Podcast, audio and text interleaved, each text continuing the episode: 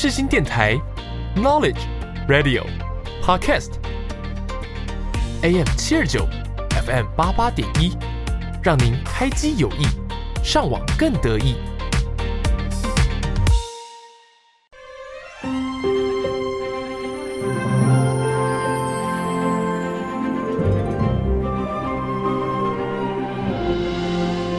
欢迎来到元宝的戏法空间，我是元宝。正片即将开始，请把自己切换成勿扰模式。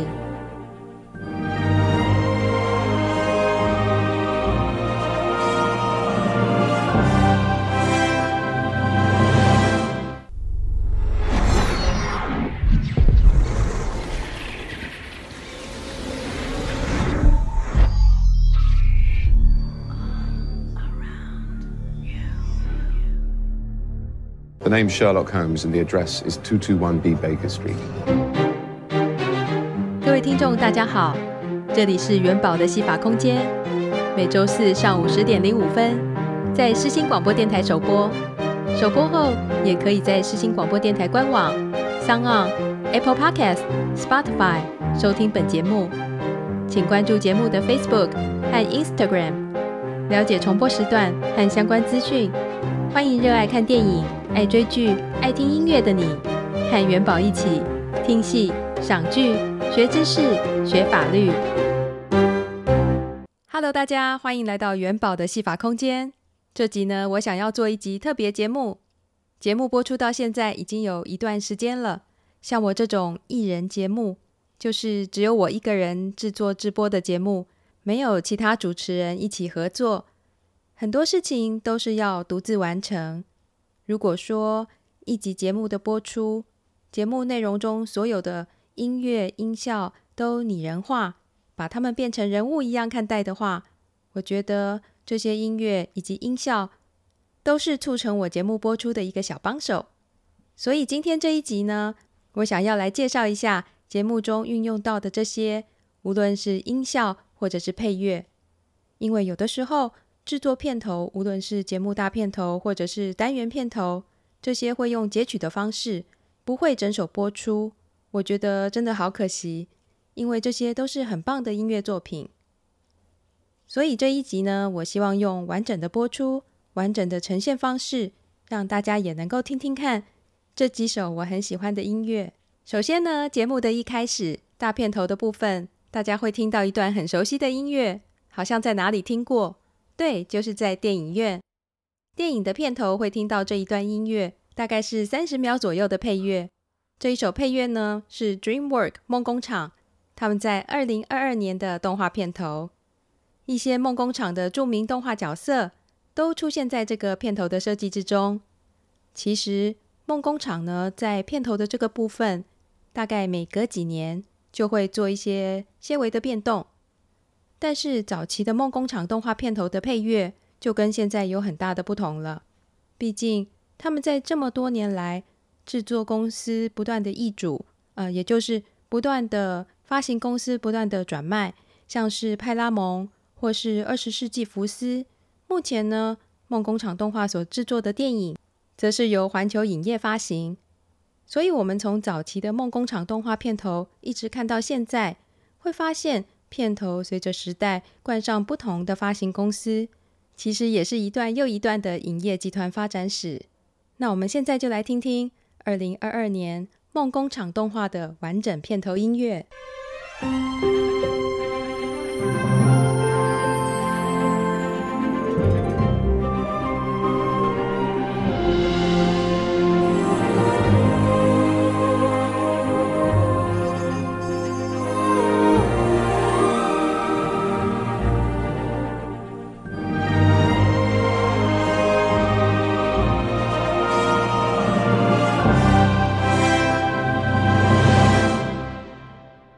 紧接着我们会听到，也是很有记忆点的一段音乐。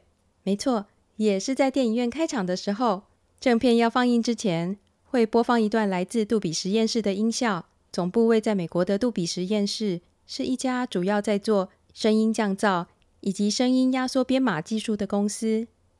杜比实验室呢，最主要的发明就是为电影院设定用的杜比数位。像是杜比降噪系统、环绕声系统等多项技术，对电影音响和家庭音响都产生了巨大的改变。最知名的就是五点一声道技术，这是目前最广泛运用的家用杜比音效。那对电影来说呢，目前最重要的就是杜比全景声，声音呈现更细致、更有拟真的空间感效果。而首次使用杜比全景声技术的电影是一部动画片，由皮克斯制作，二零一二年上映的《勇敢传说》。只是当时台湾还没有电影院引进全景声技术，现在呢，台湾已经有很多家电影院都有 Dolby Atmos，就是杜比全景声音效，打造沉浸式的观影体验。那我们现在就来完整的听听这一段以球体为主题的杜比环绕音效。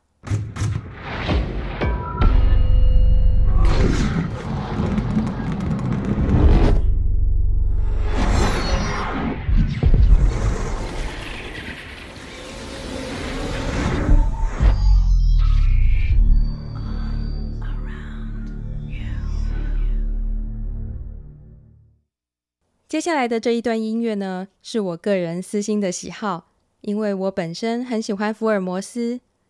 英国 BBC 版本的《新世纪福尔摩斯》也是我很喜欢的影集。班尼迪克·康伯拜区，呃，就是 BC，他所主演的福尔摩斯非常的疯癫。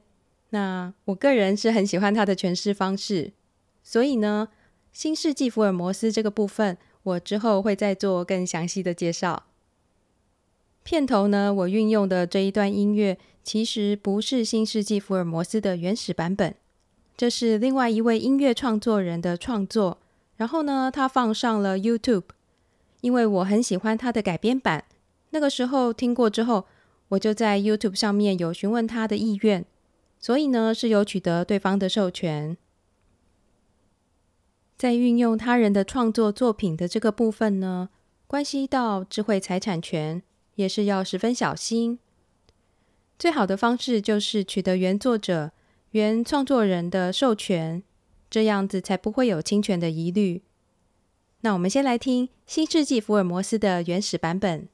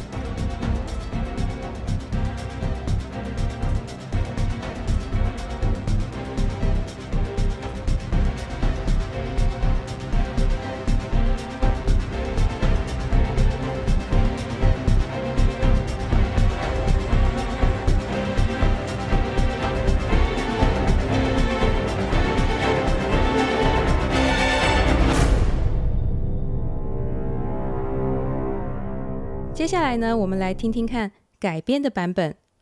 这改编的版本，我在运用的时候呢，呃，也有稍稍做了一些剪辑。今天就来完整的呈现这一段片头音乐。The name Sherlock Holmes and the address is two two one B Baker Street.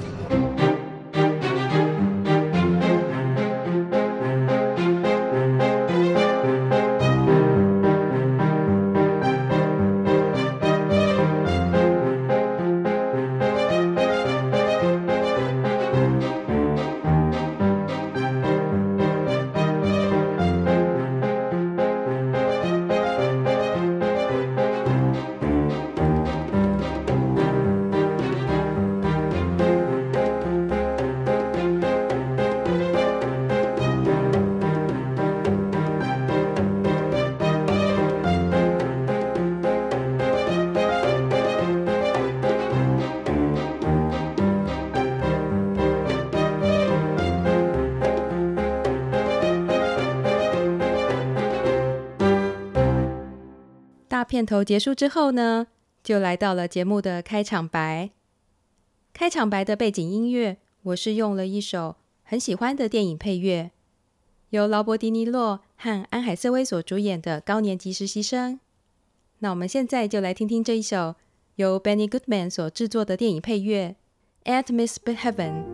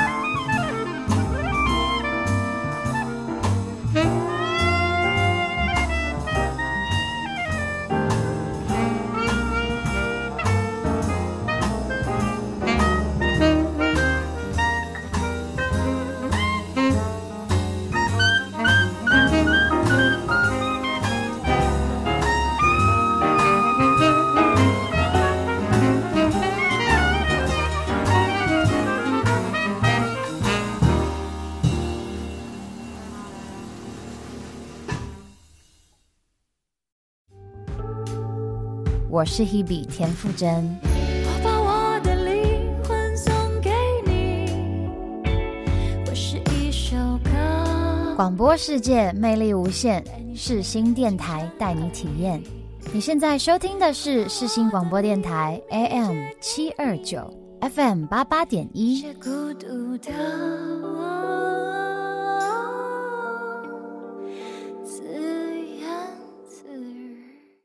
接下来第一单元的配乐，我希望听众朋友可以有一种醒过来的感觉，所以呢，想在我的配乐之中注入一些热情的元素、欢乐的氛围，我就挑了这一首。电影《五星主厨快餐车》中的一首歌曲《Oye Komova》。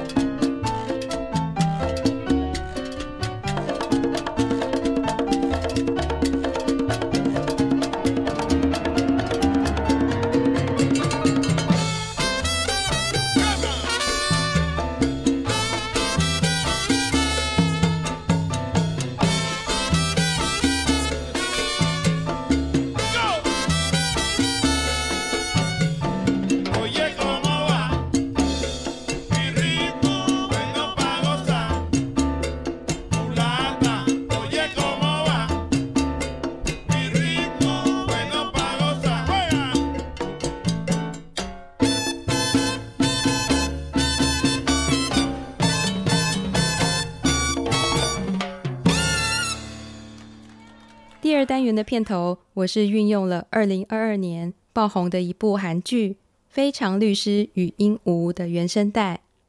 为什么要特别强调这个注音呢？因为其实这部韩剧主要是在讲一位患有自闭症类群障碍的律师。那他每次在出场自我介绍的时候，都会介绍自己的名字，正着念、倒着念都一样。用韩文发音的话是一样的，但是中文翻译之后发音就不同了。我本身很喜欢这部韩剧，也很喜欢剧中女主角在思考案件的发想时刻，灵感突然来的时候，一个金鱼的片段和音效设定。那在这个部分的配乐呢，剧组很有创意的找来韩国知名的阿卡贝拉乐团 Maytree 参与制作。Maytree 最有名的就是他们用阿卡贝拉的方式模仿了很多音乐、配乐、音效。听到的人都觉得啧啧称奇，非常的相像。这一首配乐呢，是他们的原创作品，真的很值得细细的聆听欣赏。那我们现在就来完整呈现这首由韩国音乐人卢英星作曲、Maytree 编曲的《Flash》。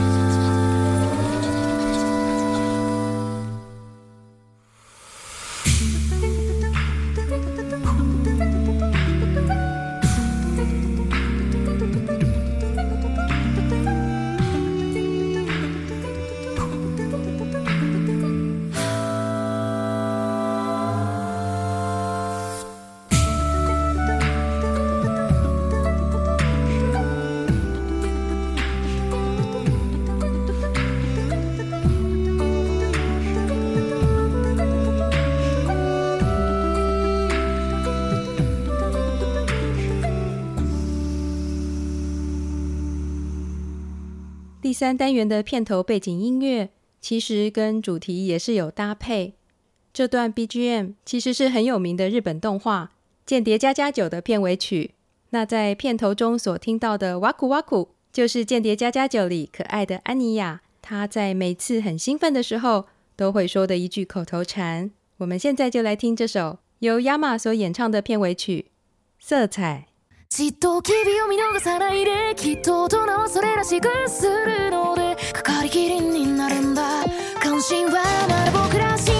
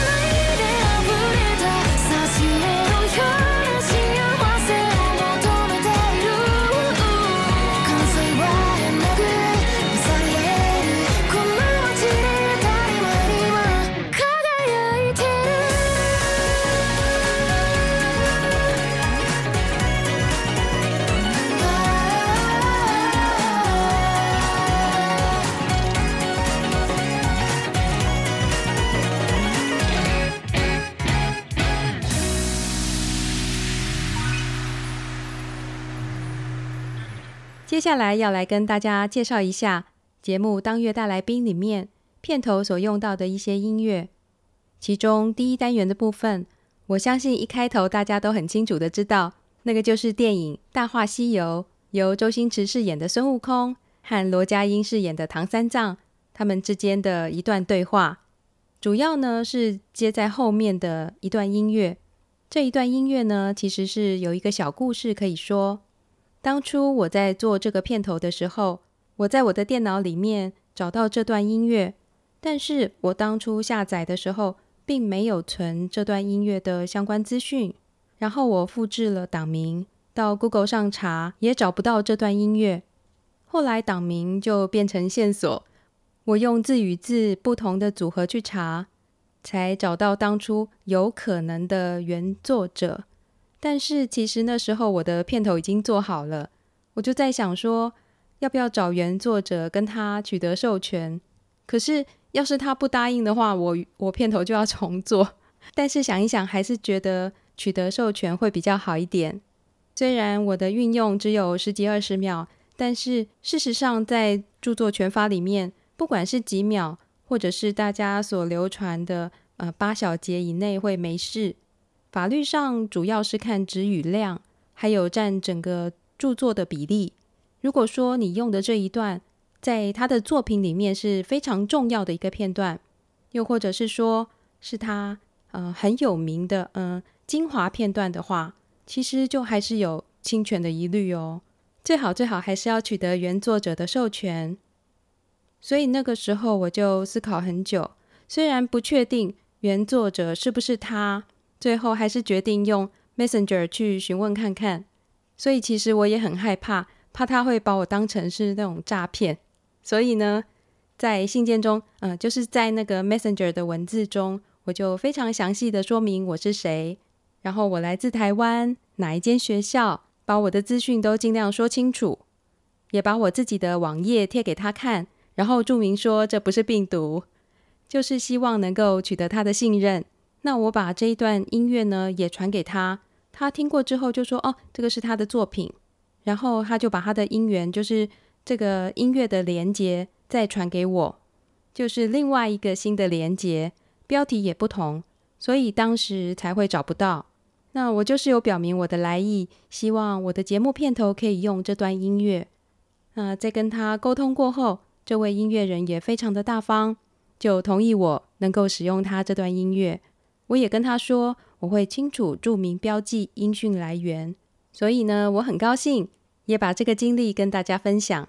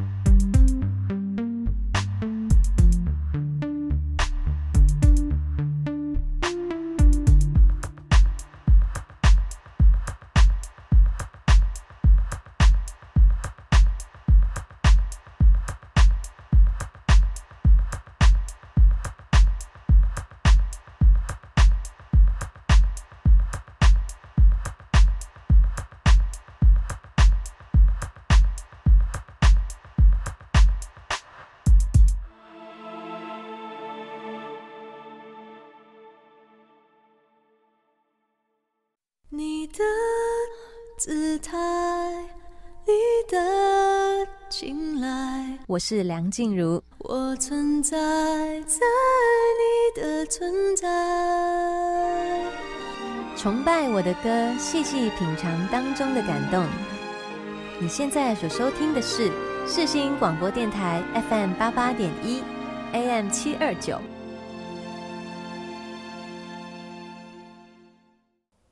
如果大家想要运用网络上的一些创作，像 CC 授权的一些作品，那它表明说要注记些什么内容或者是连结，我们就要依照它的方式去做注记。但是要有一个概念哦，不是你标明作者就可以随便你用。标注是尊重，也是一种义务，但是不是就此取得权利哦。要是没有取得授权，原作要找你麻烦，你也是躲不掉的。但是呢，其实我们说这个免费的音源、免费的背景音乐吗？免费也不见得是永远免费哦。原创作人、原作者，他随时可以去改变他原本的这个免费的设定。所以最好最好还是取得原作者的授权，会是比较安心安稳的做法。之前就有新闻，有一些 YouTuber 他们就运用了一些免费的。BGM 免费背景音乐，但是过一阵子之后呢，居然发现说音乐使用的这个部分，竟然开始要跟他们收取费用和广告分润。这个时候，他们就提出疑虑：当初不是免费的音乐吗？觉得自己好像有被骗的感觉。但是我刚刚有说过，创作人随时可以更改他们当初的设定，所以绝对要记得。即便现阶段是免费，还是尽可能问一下，取得授权会比较好。再来就是，其实要跟大家提醒一下，著作权法里面其实没有抄袭这个字眼哦，就是没有抄袭这个词。一般来说，著作上的抄袭应该是指构成著作权法第二十二条第一项重制权，或是第二十八条第一项改作权的侵害。当然，也有可能会出现所谓的平行创作的情况。所谓平行创作呢，就是不同的创作者是在呃，如果是在独立创作的情形下，偶然创作出非常相似的作品，或者是因为他们的参考素材相同而创作出很相似的作品。例如说，在同一个地点拍照，或者是绘画。这个时候，因为双方各自独立进行创作活动，都是属于著作权法所鼓励的促进国家文化发展的活动，所以即使两个作品很像，仍然是分别给予两个不同的独立的著作权加以保护。两个作品间呢，也没有著作权侵害的问题。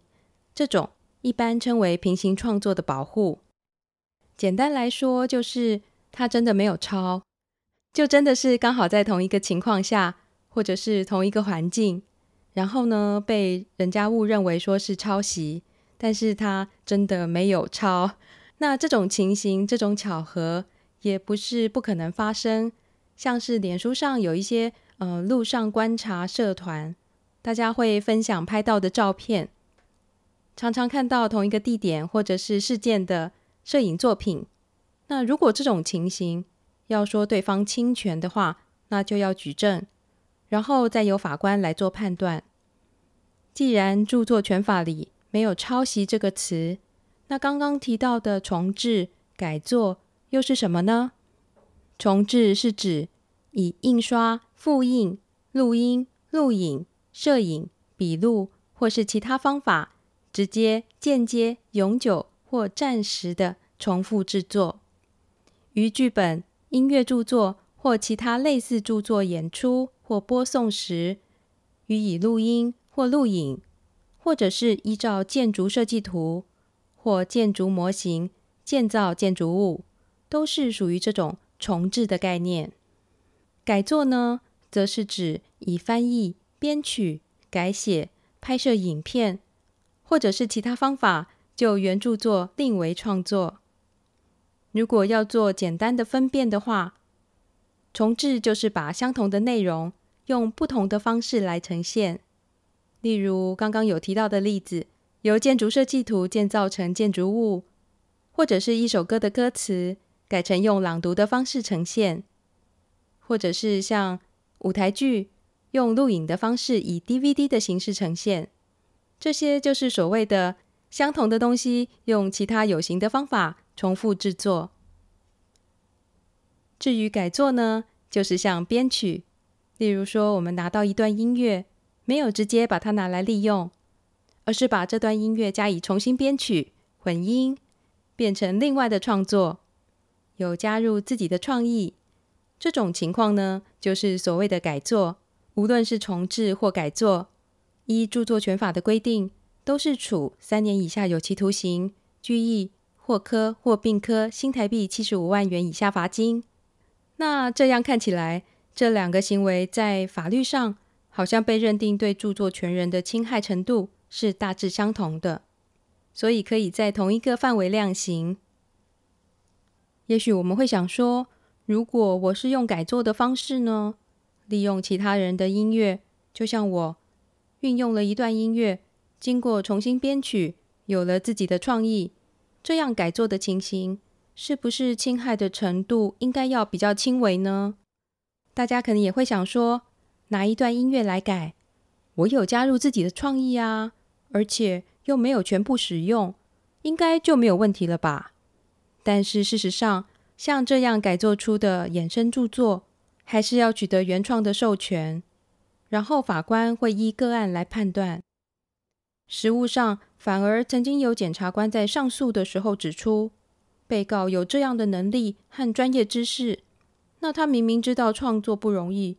却用其他人的创作来改作，那情节应该较一般重制行为更值得处罚。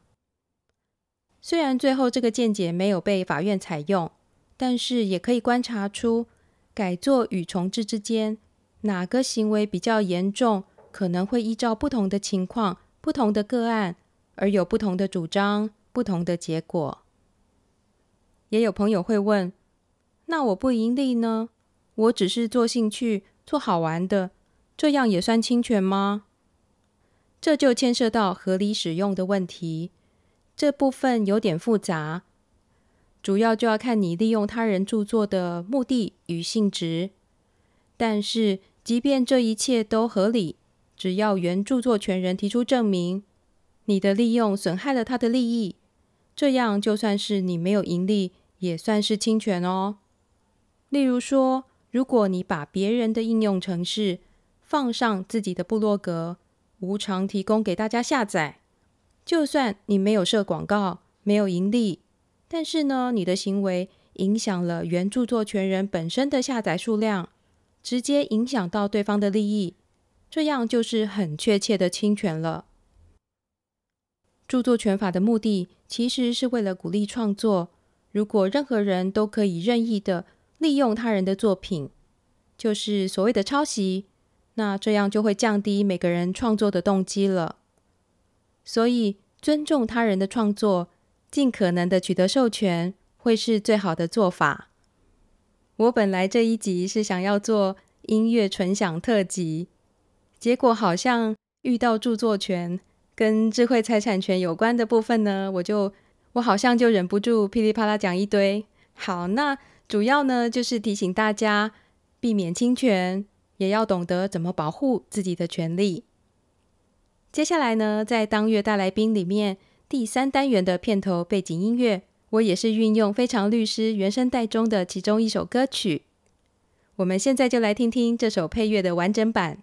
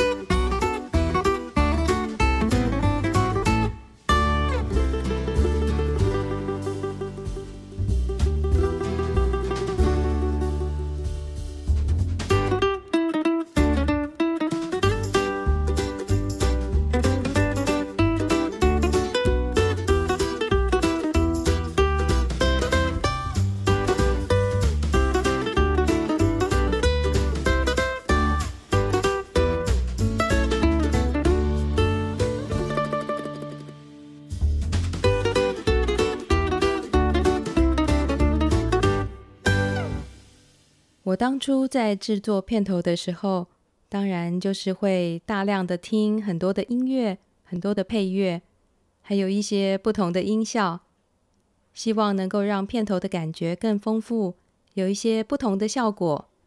所以收集了很多曲目，那当然也就会有遗珠之憾喽。节目的最后，我想要来分享一首我自己本身很喜欢，也觉得这是所谓的遗珠之憾的一首配乐，一首很清新、听了很舒服的作品，如同微凉的早晨，喝上一杯热茶或热咖啡，搭配这一首配乐作品，可以让人感到放松。忘掉这一周的疲惫与坏心情，让我们来听听这首电影《阿甘正传》中的《Forrest Gump Suit》。那我们就下集继续在空中相见喽。